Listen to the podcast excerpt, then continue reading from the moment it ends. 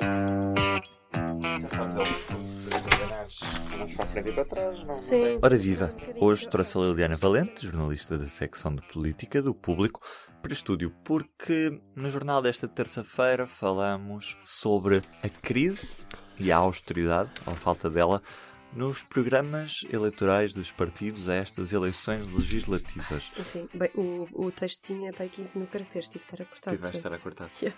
Vamos olhar com atenção aos partidos que têm já assento parlamentar, perceber se já estão ou não preparados para uma eventual crise, quando a economia europeia já nos mostra alguns sinais de abrandamento, nomeadamente nos grandes colossos europeus como Alemanha. Nós falamos em crescimento económico ainda, mas a economia, como nós sabemos, tem altos e baixos. Portanto, lá fora já começam a, a aparecer uh, os primeiros sinais de que vem uma recessão. Já há desacelerações na, na Alemanha. Isto mostra-nos que uh, o ambiente lá fora já nos uh, faz com que nós tenhamos de pensar estamos mais preparados se se vierem uma crise ou não.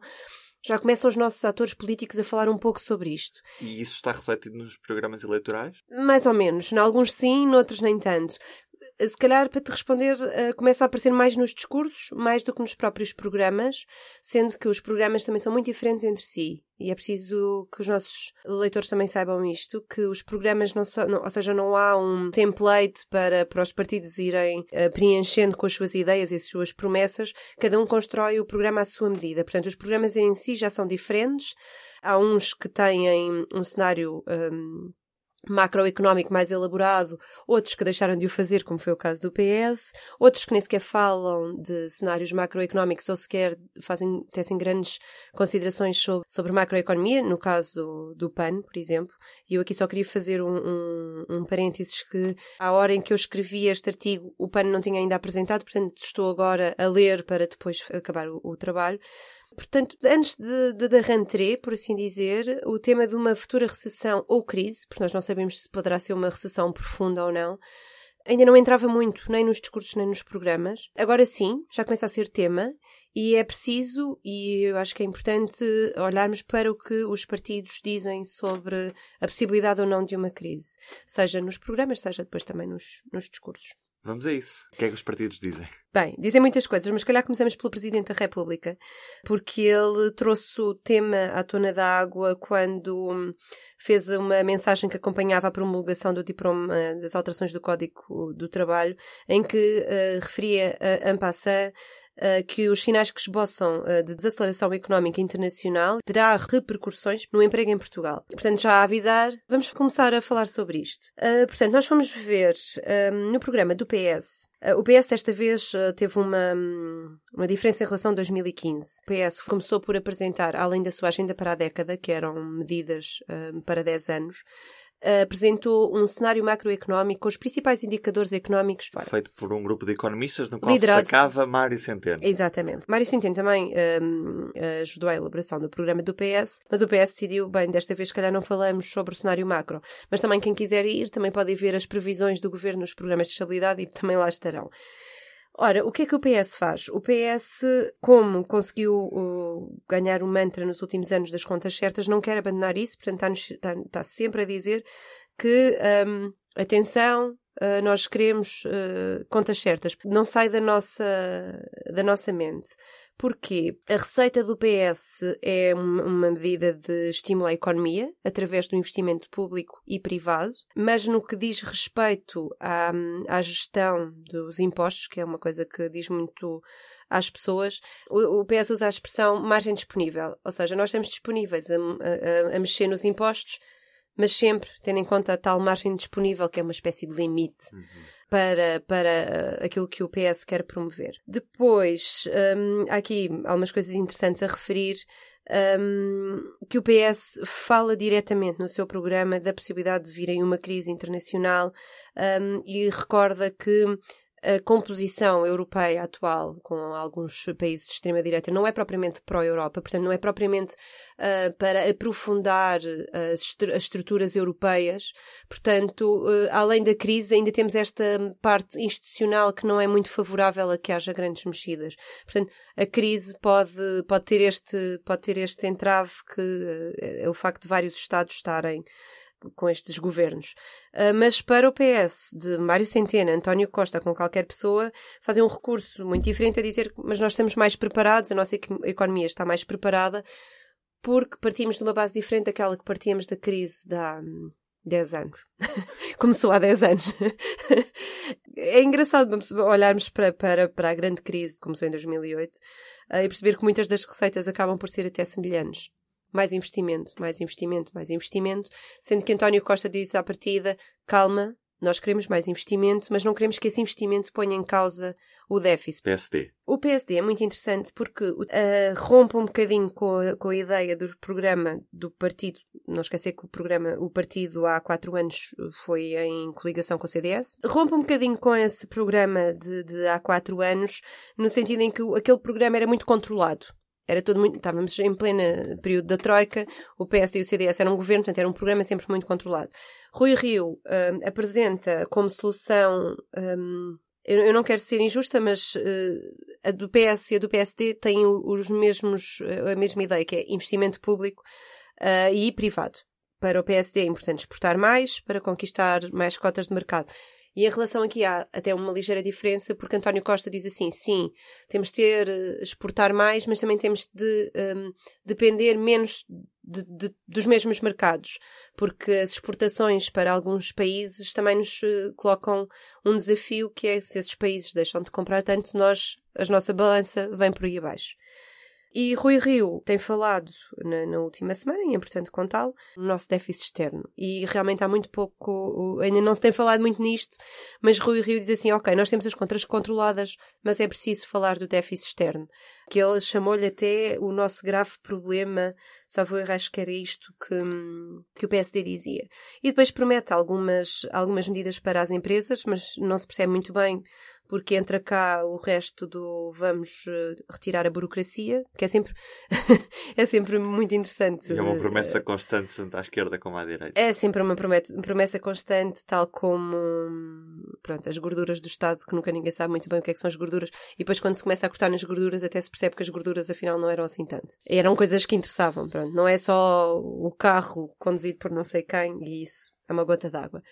Uh, mas promete também reduzir os custos de contexto para as empresas. Fazendo um, um, um, flashback, quando se falava em cortar em de contexto das empresas, toda a gente se lembra logo da TSU, que foi muito badalada na altura da Troika, em que reduzir custos de contexto implicava reduzir a TSU para não se cortar nos salários. E cortou-se nos salários, pronto.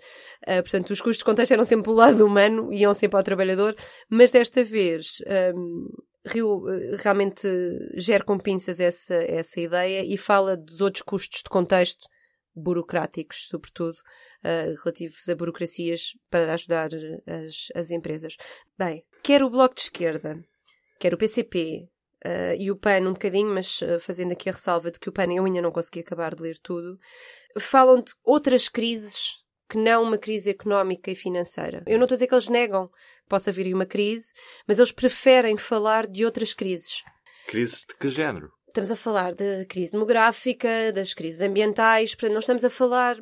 Estamos a falar de. Eles preferem focar-se neste tipo de, de situações. Uh, até, por exemplo, o, o Bloco tem um, um, um capítulo que se chama Para Responder às Crises, e que também foca na questão económica, mas depois tem todo um outro. tem todas outras medidas. Não estou a dizer que o PSD e o PS não têm, também têm, mas o enfoque da crise aqui falada para eles são outras crises eh, do que a económica um, aqui a falar. Pronto. Mas, por exemplo, o Bloco e o PC. Um, defendem ambos, mas isto é uma questão de política e de ideologia, o controle público dos, dos setores estratégicos da nossa economia. Um, e uh, o Bloco defende a reconversão energética do território, dos transportes, da indústria e da habitação. São os quatro pontos um, que são estas crises que, que, eles acham que devem estar no centro da, das políticas. Não negam que possa vir uma crise, mas não queremos falar da crise da maneira que vocês falam. Pronto. O PCP defende controle público dos setores estratégicos, mas uh, tem um enfoque muito grande na produção nacional, que é uma coisa que é, é, é está na gênese do, do, do PCP, um, potenciar a, a, a, produção nacional, uh, porque isso fará com que nós consigamos uh, responder melhor a choques externos. Falta-nos o CDS. uh, o CDS é, é, é interessante uh, perceber porque se o PSD rompia uh, de algum modo com aquilo que tinha sido o programa de há quatro anos, acho que o, o CDS é como se fingisse que aquilo não tinha acontecido, não é? Portanto, eu não, quero, não, não querendo ser injusta, até porque isto é sempre uma avaliação que nós fazemos com base naquilo que lemos. Por exemplo, tem sempre na mira uh, a base do seu modelo económico, que é a descida de impostos, quer para as famílias, quer para as empresas. E isso é uh, o número um do, do, do, do programa do, do CDS. Um, e Associação Cristas, por exemplo, isto para referir, a palavra crise não aparece no programa do CDS, não é? Uh, serve, normalmente uh, aparece, mas é para servir de contexto, não é tipo, agora como se pode aproximar uma crise, vamos fazer isto. Não, é como contexto. Um, por exemplo, a Associação Cristas foi confrontada esta semana um, com a questão de e se viesse aí uma crise, e ela tem uma resposta política que escreveu no Twitter, e salvo erro também a disse numa entrevista que deu a semana passada ao Observador, que disse qualquer coisa como: se toda a gente acha que vem aí uma crise, é melhor despachar já o governo do PS, porque se há coisa que nós sabemos é que eles não sabem tratar uma crise.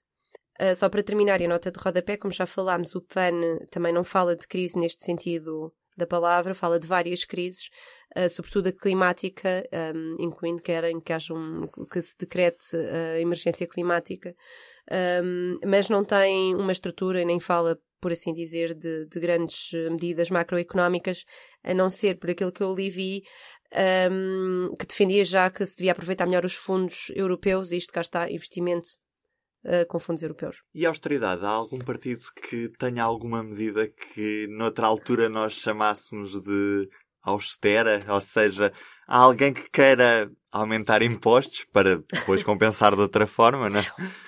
Não, de todo. Nós estamos num período diferente um, em que hum, as marcas da crise ainda são muito recentes e eu acho que os partidos também aprenderam com, com o passado o PS recusa sempre as, as ditas reformas estruturais um, e a austeridade é uma palavra que não, não aparece de todo, mas há uma ideia interessante que é a de se melhorar a qualidade da despesa, porque normalmente há, há ah, cá está, eu vou pôr comas porque não sabemos. Há sempre referências a despesas duplicadas, a coisas que se calhar era melhor fazer de outra maneira, às PPPs, pronto, por exemplo. Seja, gastar melhor. Gastar melhor, sim, gastar melhor, ser mais eficiente na, na, na despesa. Uh, por exemplo, o Bloco e o PCP não se pode dizer que não queiram cortar na despesa porque querem, por exemplo, nas despesas com PPPs. Isto, se calhar, não é uma medida de austeridade clássica, mas é uma medida de reforma, eventualmente, de reformar a despesa a qualidade da despesa, por assim dizer. E do P24 é tudo por hoje. Um abraço. O público fica no ouvido.